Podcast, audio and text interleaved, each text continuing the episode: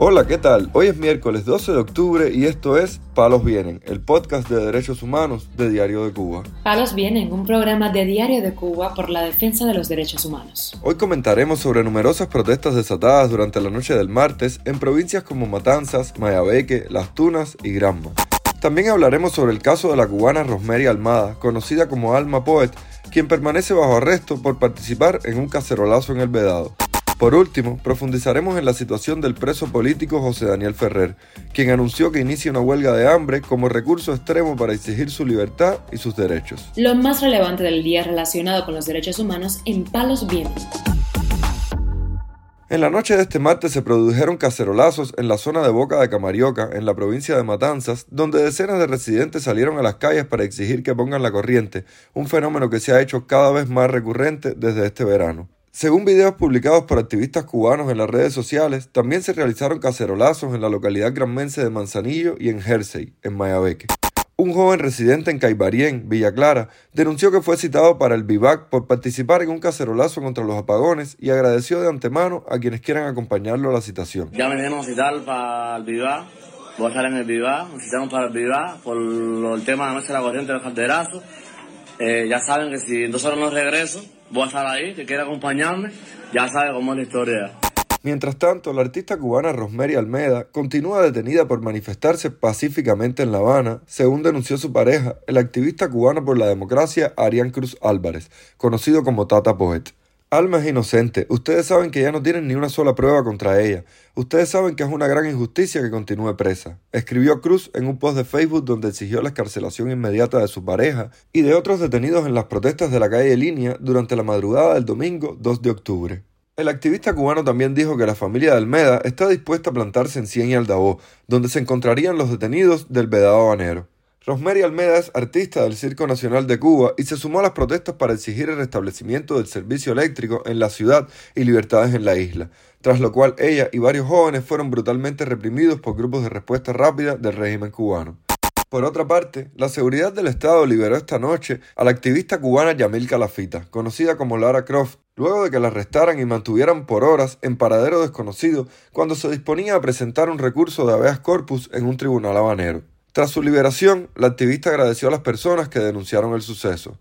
Gente, acabo de llegar a casa, estoy bien, muy cansada pero bien, libre y sin cargos, y eso fue gracias a ustedes, no tengo dudas, escribió en su cuenta de Facebook. En tanto, funcionarios del régimen cubano notificaron este martes al opositor y exprisionero político Ángel Moya Costa que será enjuiciado el próximo 14 de octubre por impago de multas. Moya Acosta mostró el documento que le entregaron en una publicación realizada en sus redes sociales, según el cual deberá presentarse a las 8 de la mañana del 14 de octubre en el Tribunal de las calles Carmen y Juan Delgado, en el municipio habanero de 10 de octubre, para la vista oral de un juicio que él afirma es por razones políticas, bajo el pretexto de impago de multas que le fueron impuestas de forma arbitraria. El opositor cubano dijo que la citación le fue entregada por la secretaria del Tribunal de Arroyo Naranjo a las 10 y 20 de la mañana del martes en la sede nacional de las Damas de Blanco, e hizo notar que el día 14 de octubre es la fecha de la muerte de Laura Poyán, líder y fundadora de la organización femenina que ahora dirige su esposa, Berta Soler. Moya Costa mantuvo su negativa a pagar un centavo por multas que a su juicio fueron impuestas por motivos políticos.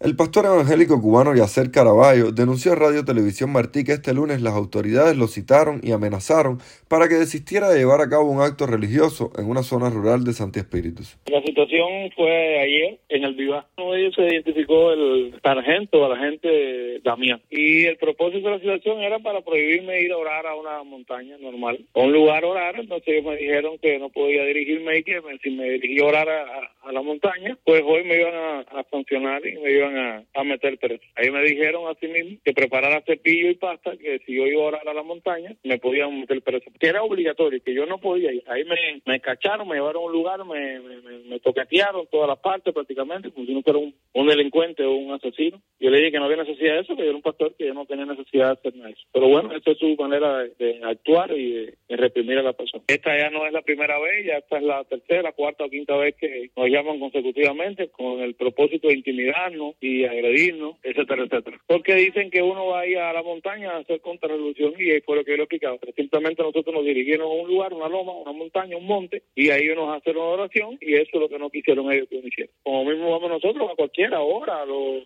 que practican la religión yoruba van y hacen sus actividades, pero al final nosotros fuimos, sí, voy acompañado con los feligreses, con los pastores de la iglesia, y todos fuimos por nuestra, nuestra convicción, fuimos y lo hicimos y hasta ahora, bueno, esperando que pase, a ver qué puede pasar. Palos viene. El preso político cubano José Daniel Ferrer, líder de la Unión Patriótica de Cuba, anunció que iniciará una huelga de hambre como recurso extremo para demandar su libertad y sus derechos. La hermana del opositor, Anabel Ferrer, anunció en sus redes sociales durante la noche de este martes que durante una breve visita al penal realizada por la esposa de Ferrer, Nelvis Marais Ortega, el opositor cubano comunicó su decisión. La dictadura de Raúl Castro y Díaz Canel solo les permitió 10 escasos minutos en el pasillo aledaño a la celda de castigo, donde lo mantienen sepultado en vida y muriendo lentamente hace un año y dos meses. José Daniel aún permanece semidesnudo, solo en calzoncillo, todo su cuerpo cernido de las picaduras de los agresivos y peligrosos mosquitos, con la misma sintomatología que comenzó a presentar días después de ser confinado en tan monstruoso e infernal lugar donde le torturan tanto física como psicológicamente, aplicándole radiaciones sónicas constantes y permanentes y sin atención médica. Escribió en Facebook la hermana del opositor.